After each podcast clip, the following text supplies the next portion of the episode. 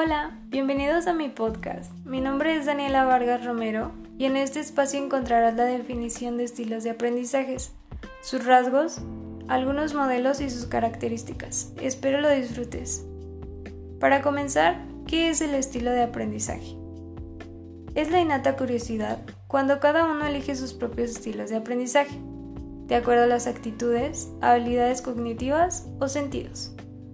A continuación, veremos tres rasgos de estilos de aprendizaje. Como primera instancia, tenemos el cognitivo, que es la interpretación de la información y su solución de problemas. Segundo, los rasgos afectivos. Suelen estar vinculados a emociones y expectativas. Tercero, los rasgos fisiológicos. Son de biotipo o el biorritmo del alumno. Enseguida, veremos algunos modelos sobre estilos de aprendizaje. BAC, por sus siglas VAK, visual, auditivo y kinestésico. Modelo Kolb, que para el creador de este modelo, los estilos individuales surgen por tres factores que tienen que ver por la genética, las experiencias y las exigencias del entorno. Como resultado de ello tenemos cuatro etapas. Actuar, reflexionar, teorizar y experimentar. También tenemos cuatro estilos de aprendizaje y sus características. El convergente, que tiene habilidades en el área de extracción. El divergente, tiene habilidades en áreas de experiencias.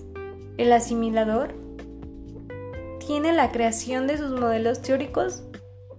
Y el acomodador, las experiencias concretas y asumen riesgos.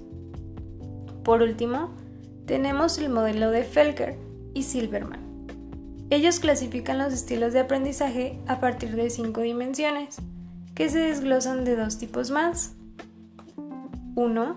Según el tipo de información, tenemos los sensitivos e intuitivos. 2. El tipo de modalidad sensorial, visuales y verbales. 3. La forma de organizar la información, tenemos inductivos y deductivos. 4. Según la forma de comprender, secuenciales y globales. Y 5. Según la forma de procesar, tenemos activos y reflexivos.